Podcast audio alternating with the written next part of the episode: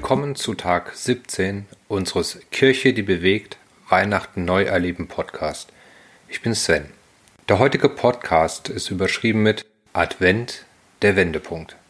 Wir sind mittendrin im Advent. Spätestens wenn du heute an deinem Adventskalender das 17. Türchen aufgemacht hast und am Sonntag schon alle vier Kerzen anzünden wirst, sollte dir das klar sein. Für die meisten heißt das, die letzten Geschenke organisieren, den Weihnachtsschmuck ans Haus und die Fenster bringen, Plätzchen backen, den Weihnachtsbaum kaufen, den heiligen Abend und die Weihnachtstage planen. Alles mit dem Ziel, ein friedliches und besinnliches Fest im Kreise der Familie oder Freunde feiern zu können.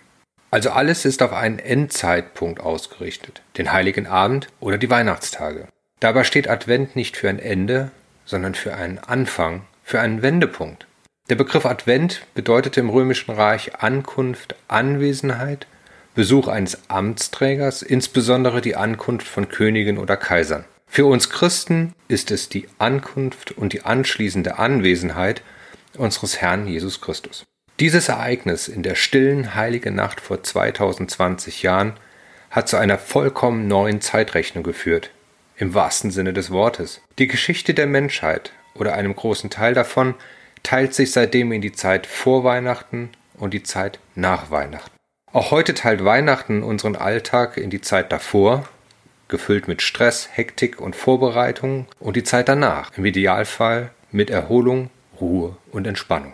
Die Zeit damals, also beim ersten Weihnachten, schien reif gewesen zu sein für einen Neuanfang, für einen Wendepunkt. Im Galaterbrief schreibt Paulus hierzu in Kapitel 4, Vers 4, als aber die Zeit erfüllt war, sandte Gott seinen Sohn, geboren von einer Frau und unter das Gesetz getan. Die Zeit, die hier gemeint ist, war geprägt von Leid und Unterdrückung. Es gab eine große Sehnsucht nach Veränderungen der Umstände. Der ehrliche Wunsch nach Freiheit und Gerechtigkeit durchdrang alle Gesellschaftsschichten. Es war damals also Zeit für Weihnachten. In Anbetracht der Ereignisse des vergangenen Jahres, also 2020, ist dieser Wunsch auch heute noch aktueller denn je. Auch wir sehen uns nach Freiheit, nach Frieden und Ruhe. Losgelöst davon, Hand aufs Herz, wünschen wir uns doch jedes Jahr, dass die Idealvorstellungen von Weihnachten Realität werden. Wir wünschen uns dieses weihnachtliche Glück, in unserem Leben. Aber gerade in der Weihnachtszeit wird uns oft schmerzlich bewusst, dass egal wie sehr wir uns bemühen, dieser Zustand nicht eintreten wird. In dieser Zeit werden auch die Fehler in unserer Beziehung offenbart. Es wird uns bewusst, dass unsere Familien und Beziehungen eben nicht in dem friedlichen Einklang sind, wie wir es uns vor dem Fest ausmalen.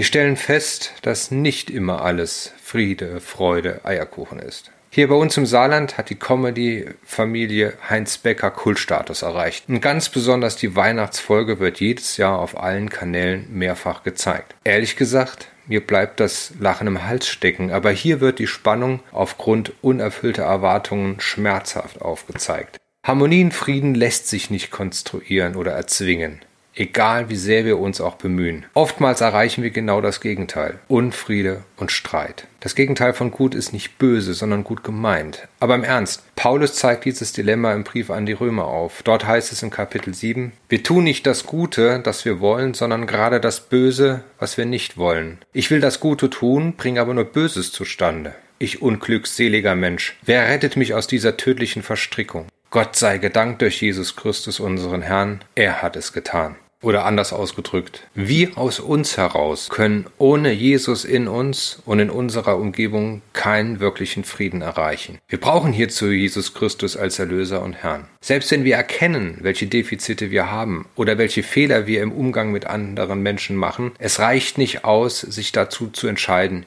jetzt bin ich ein guter Mensch. Wir können uns noch so sehr anstrengen. Wir werden es aus uns heraus einfach nicht schaffen, mit alten Gewohnheiten endgültig aufzuräumen. Egal wie hoch unsere Ambitionen sein mögen, auch dieses Ziel wird so kläglich enden, wie wir das von den Neujahrsvorsätzen kennen. Durch die Ankunft von Jesus Christus, Gottes Sohn, haben wir erst die Möglichkeit erhalten, auch in unserem Leben einen Wendepunkt zu haben.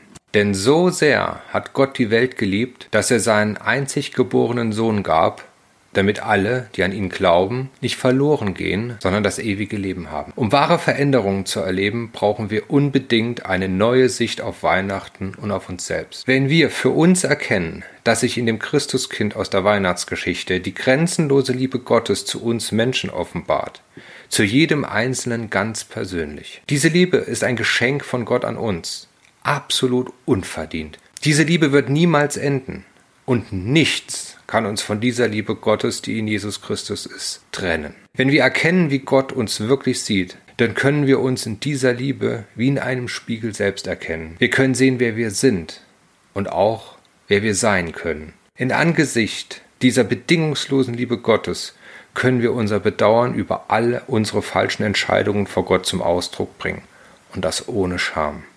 Wir dürfen uns die eigenen Fehler eingestehen und sagen, dass es uns leid tut. Erkenntnis ist der erste Schritt zur Veränderung. Aber wahre Veränderung entsteht nur aus der einfachen Erkenntnis heraus, dass Gott seit Anbeginn der Zeit für uns ist. Die gute Nachricht ist die, wenn wir Gott unsere Verfehlungen eingestehen, können wir damit rechnen, dass Gott treu und gerecht ist. Er wird uns dann unsere Verfehlungen vergeben und uns von aller Schuld reinigen. Das Coole bei Gott ist, dass wenn er einen gereinigt hat, dann bleibt das auch so.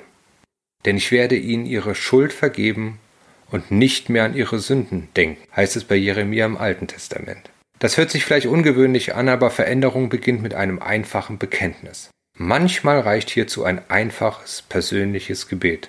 Nimm dir die Zeit. Es wird dein Leben verändern. Es sind noch acht Tage bis Weihnachten. Heute ist ein guter Tag, sich vom Glauben verändern zu lassen. Wir wollen gemeinsam Weihnachten neu erleben.